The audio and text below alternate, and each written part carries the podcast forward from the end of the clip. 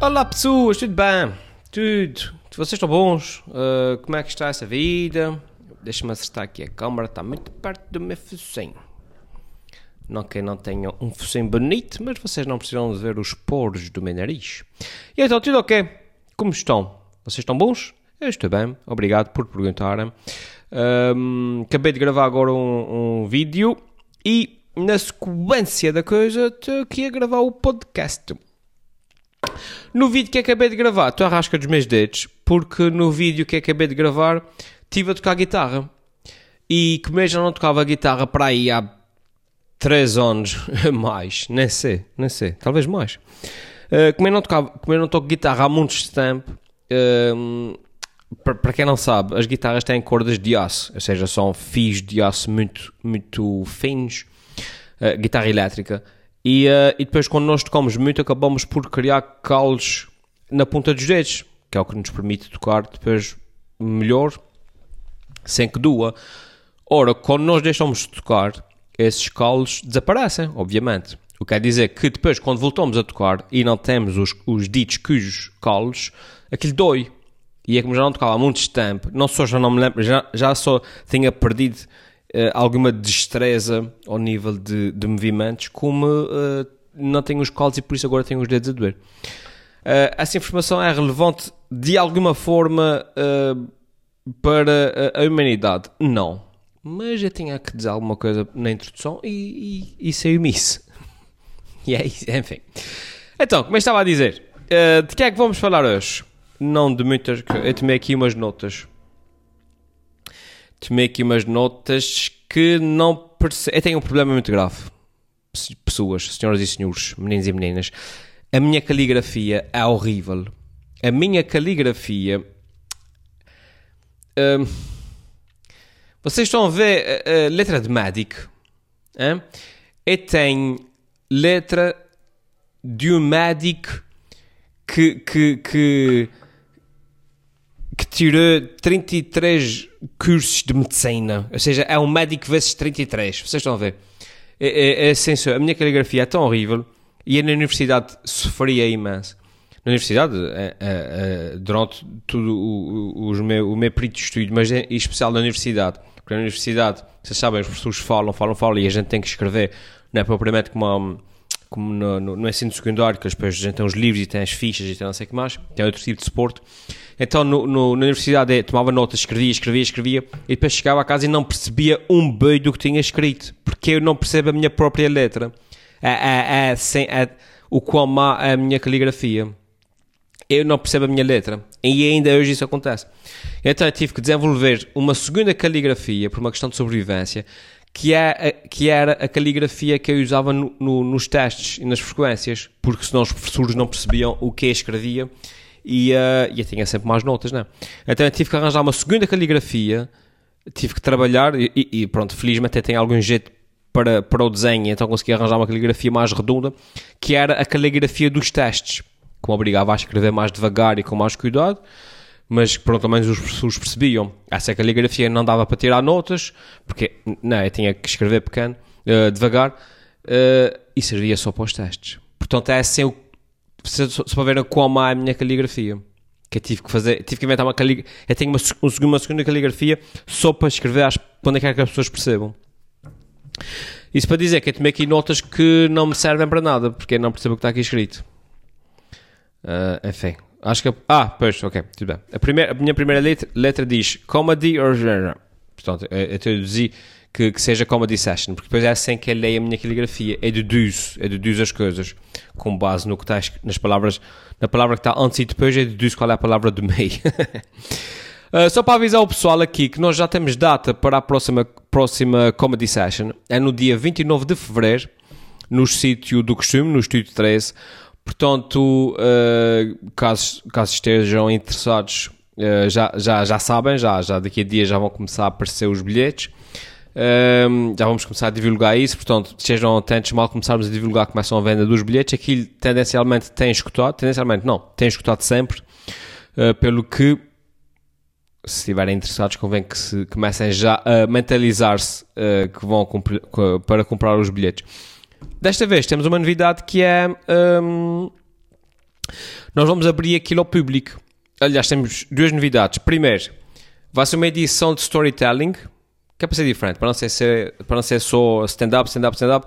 Vamos fazer uma edição de storytelling, que é basicamente cada um de nós vai lá e conta uma história de algo que nos aconteceu, mas obviamente com piada, né? E com piadas pelo meio.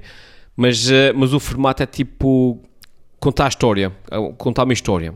E cada um tem uma cena porreira para contar. Espero ver. Eu já, eu já sei qual é a história que vou contar. Ainda não trabalhei no texto, tenho que trabalhar no texto, mas, mas já, tenho, uh, já sei o que é que vou contar. E a segunda novidade é que vamos abrir isso ao público. Portanto, um de vocês que queira experimentar, que diga, pá, eu quero experimentar, eu quero experimentar fazer stand-up, eu, tenho pica, uh, eu sempre tive vergonha porque não sei onde começar, a como fazer, a com quem falar. E por, por, isso é que eu nunca fiz. Olha, a oportunidade perfeita para vocês. Esta é a oportunidade perfeita para vocês. Porque aquilo é um ambiente precisamente de.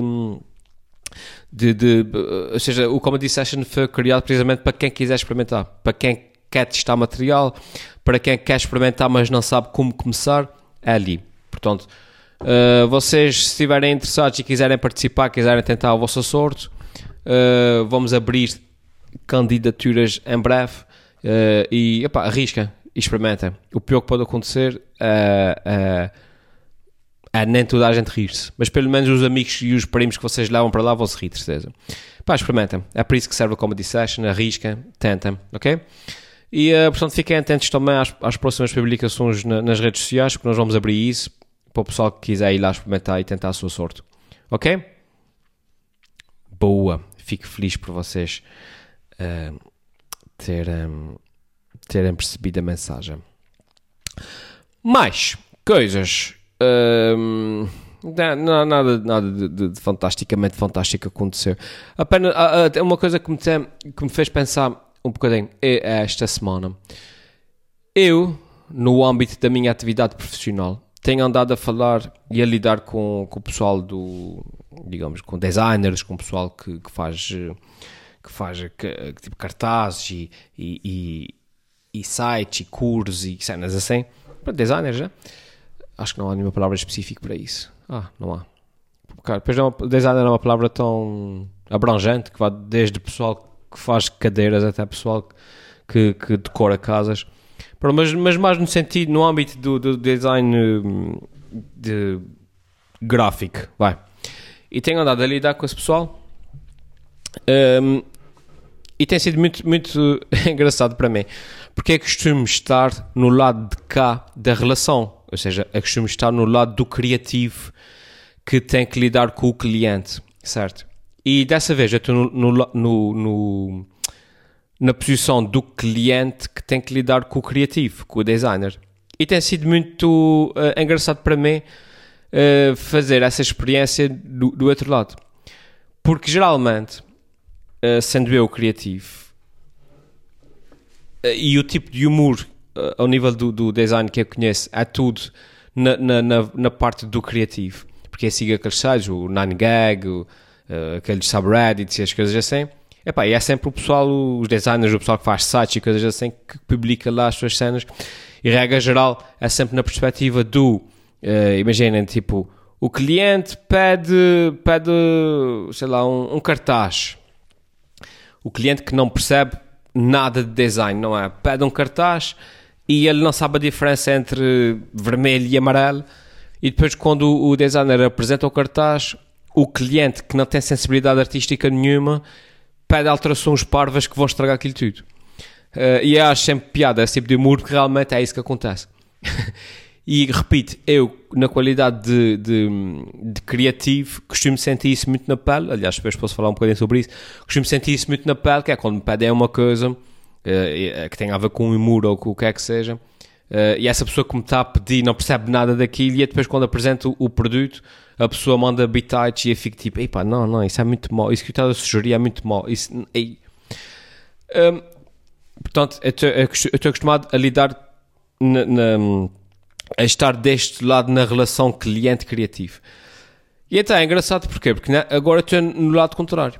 E fez-me assim uma revelação que, que eu espero, uh, uh, uh, que eu percebi que talvez eu também faça isso às vezes. Que é, se o cliente é aquela pessoa que pede uma coisa a um profissional do design e, e, e, o, cliente depois é aquela pessoa que apesar de não ter qualquer sensibilidade artística, qualquer noção uh, uh, acerca do design, vai mandar dicas a pé de alterações que o profissional ou o designer sabe que vão estragar aquilo tudo porque são alterações horríveis que vão ficar mal. Se o, se o cliente costuma ser essa pessoa, o designer também costuma ser aquela pessoa que que tem um cliente que lhe pede um trabalho, mas que depois fica louco, chateado ou ofendido se o cliente tem uma opinião acerca do trabalho pelo qual ele está a pagar. Vocês estão a perceber?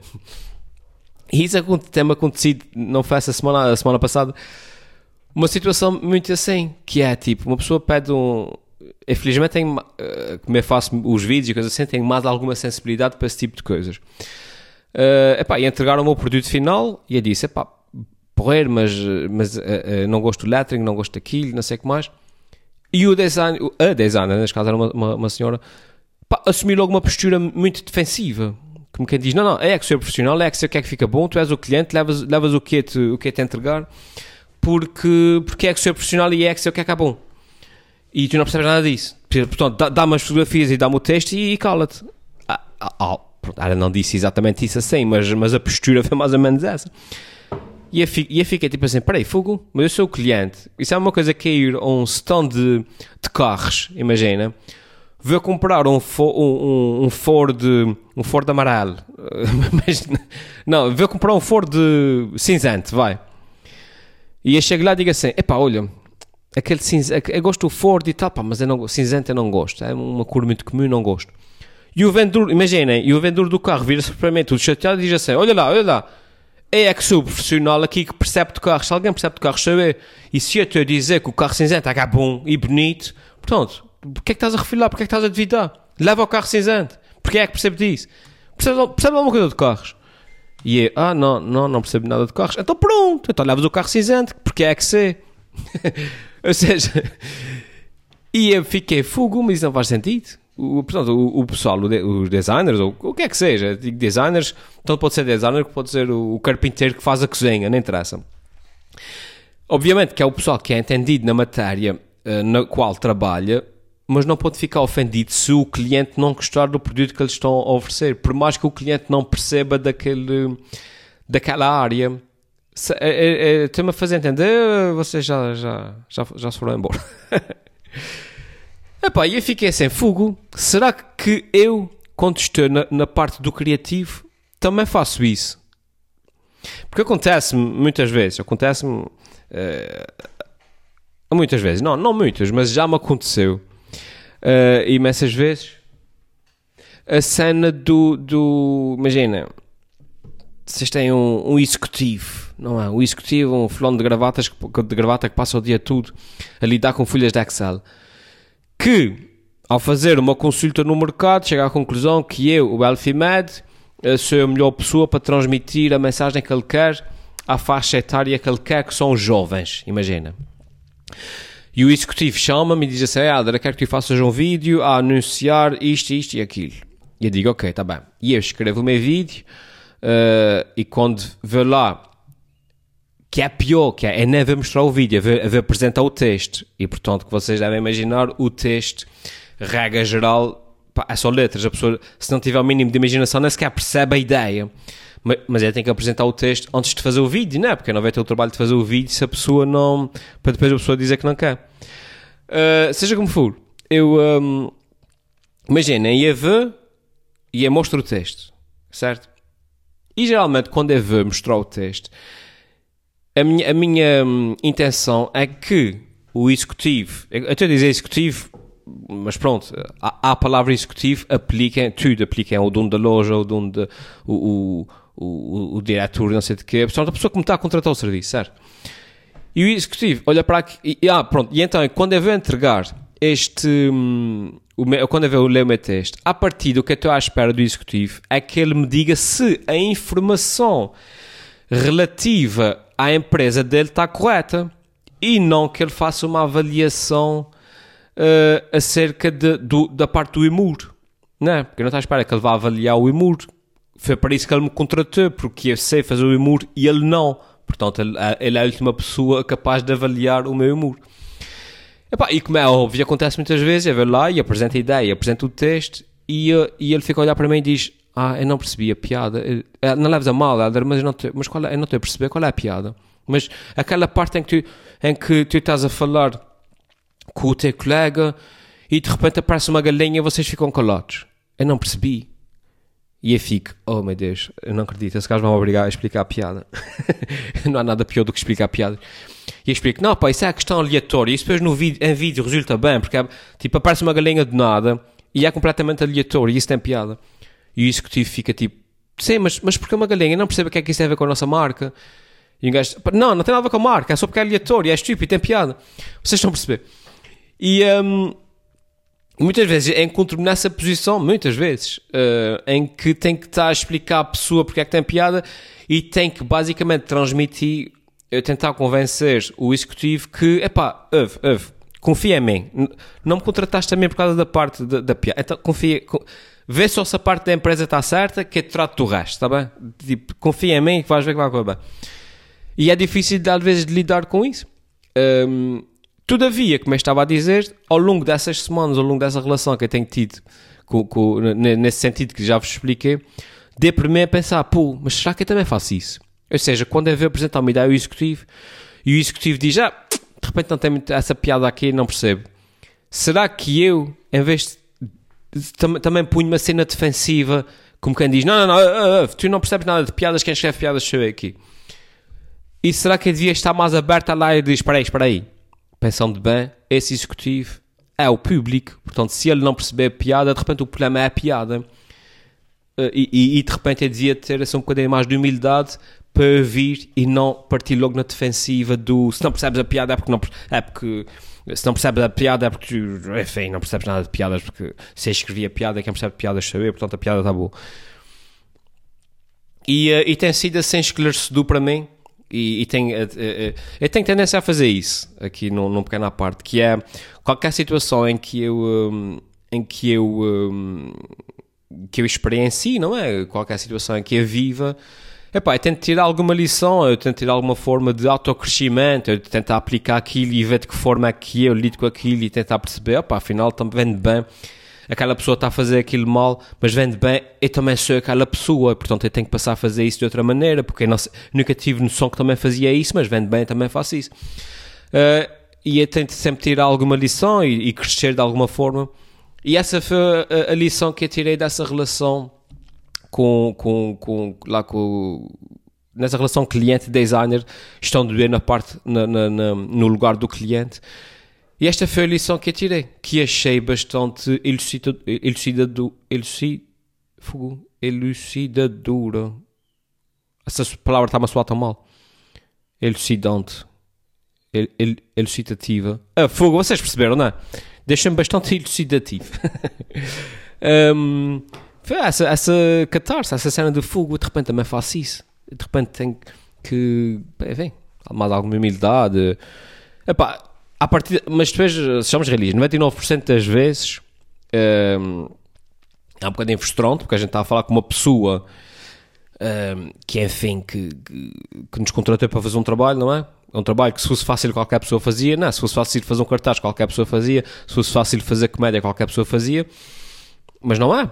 E é por isso que eles nos contrataram a nós. E às vezes é frustrante ter que explicar as coisas a uma pessoa que é leiga na matéria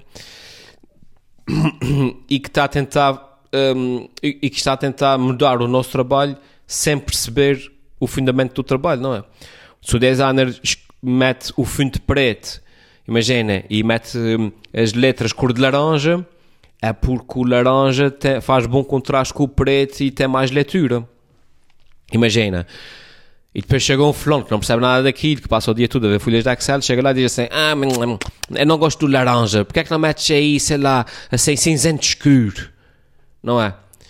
E o designer vai ficar, pá, não, cinzento escuro contra preto vai ser difícil de ler, não fica bom, e, e depois, não, depois vamos ter com as outras costuras do cartaz, e, de, e enfim, e o cliente, não, mas é, e talvez aí o, o, o caiba ao designer perceber, pronto, ok, ok, cinzento escuro não, porque uh, realmente vai ficar mal. Mas se ele diz que não gosta do laranja, pá, de repente então o laranja não seja a melhor cor. É? Cabe-me a mim sugerir talvez então ali um, um branco ou um amarelo, sei lá.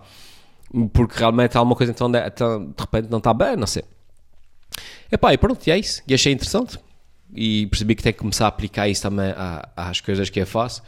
E que é, se eu falar com uma pessoa e a pessoa não acha piada a piada, não percebe a piada, pá, de repente o problema não é só da pessoa, de repente é a piada em si que também não está claro, não sei, enfim. Pronto, vocês já perceberam, não? Que sirva aqui de lição uh, para vocês, uh, uma lição de crescimento que para mim foi bastante um, um, gratificante e frustrante também. Ok, vamos responder uma das vossas perguntas que esta semana vem do. Quem? Vem do Guilherme Ferreira. Olha, Guilherme Ferreira. Guilherme Ferreira. Estás bom? Guilherme Ferreira. E o Guilherme diz assim: Olá, Elder. Obrigado por mais um podcast. Obrigado, eu, Guilherme Ferreira, por, por avires mais um podcast. Tenho duas perguntas. Eu verei só a primeira, Guilherme, e vou deixar outra para outra vez, que é isso, é para uma pessoa aí gerindo aqui as perguntas, senão depois fico sem perguntas, não E ele diz assim: Talvez já tenhas respondido a esta. E se o tiveres feito, desculpa, obrigar-te a repetir. Não, desculpas nada, homem. Não, não peças desculpa. Eu gosto, eu gosto de, de que vocês mandem perguntas. Desde com que idade. Ah, ok. Desde que idade escreves com o intuito de publicar? Ok, Guilherme. Desde que idade eu escrevo com o intuito de publicar?